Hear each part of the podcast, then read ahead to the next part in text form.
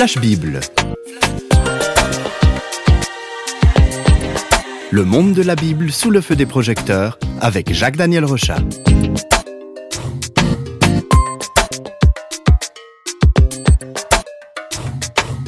La Bible contient quatre livres qui parlent de la vie de Jésus et c'est ce qu'on appelle les évangiles. Jacques Daniel, aujourd'hui on va étudier le contenu de l'évangile de Marc. Présentez-nous un petit peu ce livre. Alors tout d'abord, il est bien de rappeler que Jésus lui-même n'a pas écrit de livre sur son histoire, mais les évangiles sont des témoignages qui ont été donnés par des tiers. C'est un peu comme si on faisait un reportage sur la vie de Jésus, avec quatre équipes différentes. C'est bien parce que quatre équipes, ça veut dire que c'est quatre fois plus sûr que si ce n'en était qu'une seule. Et chaque évangile apporte son éclairage spécifique et cette diversité des sources souligne que c'est vrai. Qu'est-ce qu'on sait de Marc, le réalisateur du compte-rendu qui nous intéresse aujourd'hui? Alors l'auteur de cet évangile, Marc, c'était un juif de Jérusalem. Des informations datant du 1er siècle indiquent que Marc était très proche de l'apôtre Pierre et qu'il a rédigé ce livre avec son aide. Marc est aussi cité huit fois dans d'autres textes et l'on sait qu'il a accompagné l'apôtre Paul dans divers voyages missionnaires. Il devait être assez jeune car Paul le considère comme son propre fils. Alors si on garde l'analogie avec euh, le reportage, c'est quoi la particularité du reportage que Marc réalise?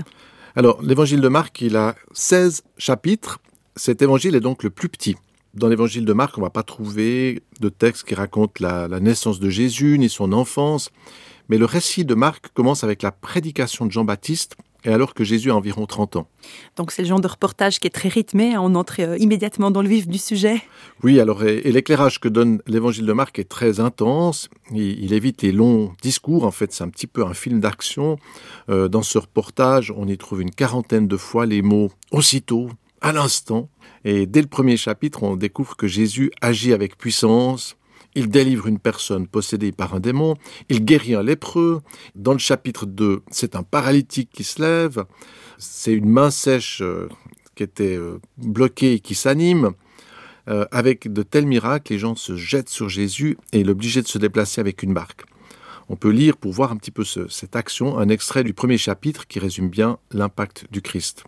Il guérit beaucoup de gens qui avaient diverses maladies, il chassa aussi beaucoup de démons et il ne permettait pas aux démons de parler parce qu'ils le connaissaient. Alors des miracles, des délivrances, des guérisons, est-ce que c'est vraiment possible tout ça, Jacques Daniel? Alors à l'époque de Jésus, il y avait beaucoup de, de discours beaucoup de gens qui parlaient. Les Juifs donnaient des sermons religieux. Il y avait aussi les Grecs qui, eux, alors faisaient plutôt de la, la philosophie. Hein. Du reste, on, on, a toujours ces discours euh, des philosophes grecs. Les Romains étaient peut-être plus à parler de politique, de pouvoir, de conquête. Et dans ce contexte, euh, Jésus va surprendre. Pourquoi? Parce que, oui, Jésus parle. Oui, c'est un rabbi dans ce sens-là, c'est quelqu'un qui enseigne. Mais ses paroles ne sont pas que des mots et elle s'accompagne d'une réelle démonstration de puissance. Des malades sont guéris. Jésus va parler, enseigner, mais tout d'un coup, il va dire à une personne Lève-toi, et la personne se lève. Là, on n'est plus seulement dans la dimension intellectuelle. Des personnes possédées ou asservies par des démons, par le mal, par le diable, sont libérées. Des gens donc qui avaient des attitudes très bizarres, de la violence, de la haine, des cris, des choses un peu bizarres. Jésus parle, et tout d'un coup, il dit Voilà, ben, que tu sois libéré et cette personne instantanément elle est libérée. Le Christ va faire la différence. Alors là, ça surprend vraiment les gens parce qu'ils sont un petit peu baignés dans tous ces discours. Et là, ça, avec Jésus, c'est pas du tout des paroles en l'air.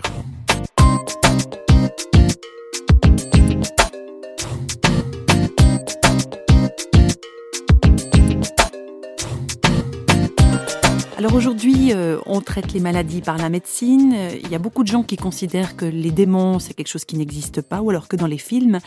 Alors est-ce que l'évangile parle vraiment de choses réelles? Alors la médecine est une très bonne chose. Et l'on doit se rappeler que c'est l'Église qui a créé les hôpitaux pour apporter des soins durant des siècles. Donc euh, il ne faut surtout pas opposer la médecine à ce qu'on va découvrir dans les évangiles. Mais en même temps, malgré tous les progrès de la médecine, on doit reconnaître que les moyens médicaux restent limités. Et il existe aussi des maladies spirituelles que les médicaments ne peuvent pas traiter.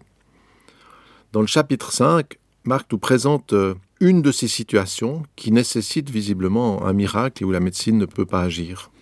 Voilà ce qui est relaté. Lorsque Jésus fut hors de la barque, il vint au-devant de lui un homme sortant des sépulcres et possédé d'un esprit impur.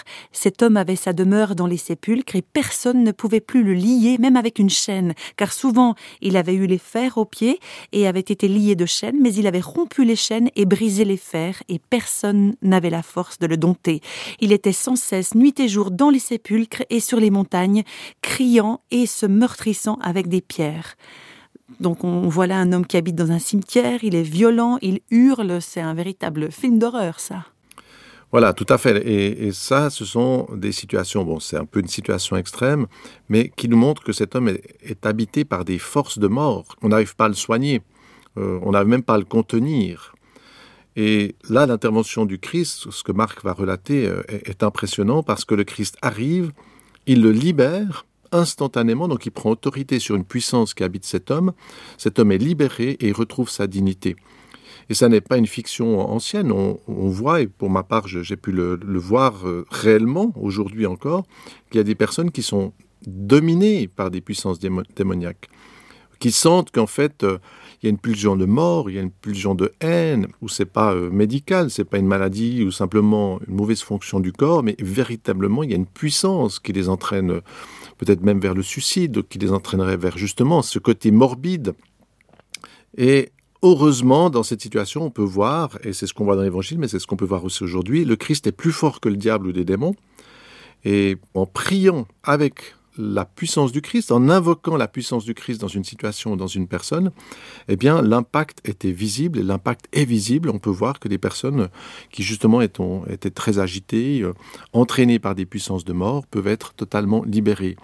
Donc, ce qu'on voit dans ce texte, c'est que il y a la médecine et elle est tout à fait honorable. Et moi-même, j'aurais bien aimé être médecin. J'avais hésité à faire cette filière. Et puis, en même temps, il y a la puissance de l'évangile. C'est quelque chose qui est complémentaire, mais nécessaire. Et ce miracle qu'on peut suivre et d'autres dans l'évangile de Marc, eh bien, ce ne sont pas des miracles qui sont simplement dans le passé, qu'on peut regarder comme des mythes, mais vraiment des événements qui se reproduisent aussi aujourd'hui.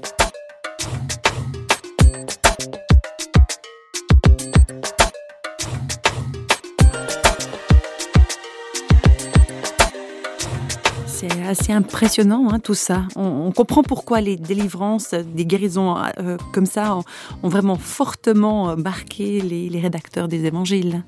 Oui, alors ceux qui sont avec Jésus, ben, on, pense à ses disciples, Pierre, Jean, etc., tous les gens, la foule qui suivait Jésus. Le succès de Jésus, si on prend sur un plan médiatique, le succès de Jésus, n'était pas tellement dans ses enseignements. C'était pas un sage que les gens venaient écouter d'abord il venait vers lui parce que justement il avait cette, cette autorité, il y avait des miracles, il y avait des choses qui se passaient. Et tous ces signes, tous ces miracles, c'est un événement. Ben vous imaginez, vous êtes paralysé, les gens, à l'époque, les villages, les gens se connaissaient énormément, donc celui qui est paralysé, tout le monde le connaît, euh, on sait qu'il est là, il faut, il faut s'en occuper. Et tout d'un coup, vous avez quelqu'un qui vient, et qui dit à cet homme lève-toi, et cet homme se lève. Quel impact Alors les gens commencent à, même entourer Jésus, le presser de toutes parts. Et puis progressivement, les disciples qui vont voir cela, ils prennent conscience que tous ces événements-là, c'est pas le centre. C'est le signe de quelque chose de bien plus grand. Et on va, on va voir cette progression. Le plus important, ça n'est pas dans le spectaculaire. On pourrait faire une analogie avec la lumière. Hein. Il ne faut pas confondre le bronzage de la peau avec le soleil. Voilà, c'est exactement cela. C'est les effets sur la peau euh, du bronzage sont des signes qui rappellent que la, source, hein, ben, le soleil dans le cas présent, euh, euh, est puissant. Eh bien, dans l'évangile de Marc, c'est exactement cela. Cet évangile nous amène à découvrir que l'impact, les miracles, les délivrances, les paroles de sagesse, toutes ces choses-là sont importantes, mais le plus important, c'est le rayonnement du Christ. Et dans le sixième chapitre, alors on pourrait dire la caméra du récit commence par un plan large. Vous avez un lac, etc. On est en Israël, en Galilée. Et puis tout d'un coup, on voit un bateau qui arrive avec Jésus euh, dessus. Il va accoster. Il y a une grande foule. Et puis, je vous invite à écouter cet épisode au verset 34. Quand il sortit de la barque, Jésus vit une grande foule et fut ému de compassion pour eux, parce qu'ils étaient comme des brebis qui n'ont pas de berger, et il se mit à leur enseigner beaucoup de choses. Voilà, et ce texte met en évidence ce qui est le plus important. Jésus n'est pas là pour du spectaculaire, il est ému, Donc on fait là peut-être le portrait sur Jésus. On voit que c'est quelqu'un qui est ému, il aime et il vient pour servir. Cette attitude va toucher profondément tous ceux qui sont là. Et Marc euh, va raconter comment son ami Pierre comprend que Jésus, euh, c'est pas quelqu'un qui a des pouvoirs simplement, mais c'est quelqu'un, c'est celui qui a été annoncé depuis des siècles. C'est celui qui vient incarner cet amour de Dieu. Et dans le chapitre 8, on va suivre avec Marc euh, ce passage où l'apôtre Pierre, ce disciple qui est à côté de Jésus, va reconnaître en lui le Messie. Il va, dire à Jésus, tu es le Christ. Ce qui signifie, tu es celui qui a le mandat divin. Et c'est vraiment la reconnaissance ultime. C'est étrange cette progression. C'est pas Jésus qui dit qu'il est l'envoyé de Dieu, mais c'est vraiment ceux autour de lui qui le voient, juste parce qu'ils sont en train de constater son œuvre et son attitude. Exactement. C'est pas Jésus qui dit qu'il est. Et ça, je pense que c'est très important et ça marque cette humilité extraordinaire qu'on trouve en Dieu. C'est assez étonnant. Et dans la suite du récit, Jésus va dévoiler que son amour va le conduire à donner sa vie. Donc on a vu le miracle, les délivrances, les choses très importantes, mais dans les chapitres 14 et 15, il est arrêté, il est mis en jugement. Et finalement, celui qui vient apporter cette démonstration de la puissance et de l'amour de Dieu, eh bien, c'est cet homme qui monte sur un chemin de croix. Euh, il va vers un chemin de sacrifice. Il est prêt à donner sa vie. Et à ce moment-là, on pourrait dire, mais, c'est complètement... cauchemardesque. C'est cauchemardesque. Pourquoi lui qui apporte tout cela, il est entraîné dans, dans ce chemin de destruction Et peut-être qu'on se dit, mais le mal, la puissance de la mort, tout cela semble triompher. Mais alors là, on arrive au chapitre 16. Un événement extraordinaire se produit le Christ n'a pas seulement la puissance de faire lever un homme qui est paralysé, mais la puissance de Dieu a la capacité de faire sortir Jésus du tombeau. C'est la résurrection, euh, c'est l'événement qui change tout. S'il n'y avait pas eu cet événement, euh, aucun évangéliste, euh, aucun écrivain n'aurait osé raconter cette histoire. Elle aurait été tellement banale. Mais là, il y a quelque chose de puissant qui se passe à la fin. Et ce petit parcours avec Marc nous permet de, voir cette incroyable puissance et amour de Dieu pour les hommes.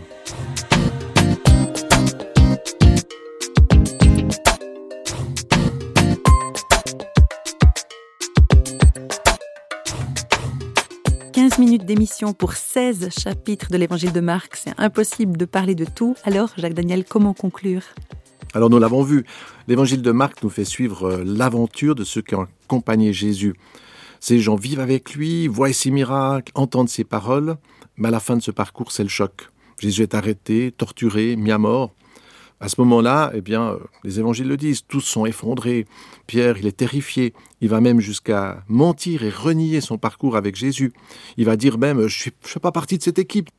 Pourtant, cet homme, l'apôtre Pierre, qui est apeuré, va devenir l'un des plus grands témoins. Et il acceptera même lui aussi d'être crucifié pour sa foi, selon la tradition. Son témoignage et son engagement attestent qu'il a réellement vu Jésus ressusciter. Que quelqu'un soit prêt à mourir plus tard, euh, lui aussi en étant cloué sur du bois, euh, c'est qu'il a vécu quelque chose. L'évangile, c'est un message qui peut transformer notre vie. Et il y a une puissance dans ce texte et dans ces récits parce que ça parle de quelque chose de vrai qui a eu lieu et cette vérité, elle est présente encore aujourd'hui. Alors, chaque personne peut non pas simplement écouter un évangile, mais entrer dans un évangile et comprendre par là qui est vraiment le Christ.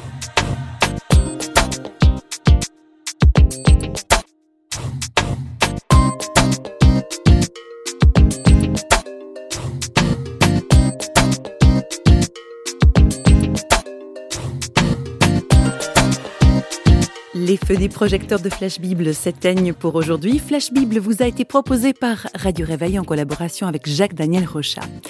Si vous voulez nous contacter par courrier postal, vous écrivez à Radio Réveil, boîte postale numéro 1, 25 301 Pontarlier, CEDEX, France. Et vous pouvez également nous contacter au travers du site www.parole.ch et nous rejoindre sur Facebook. Au revoir et à bientôt.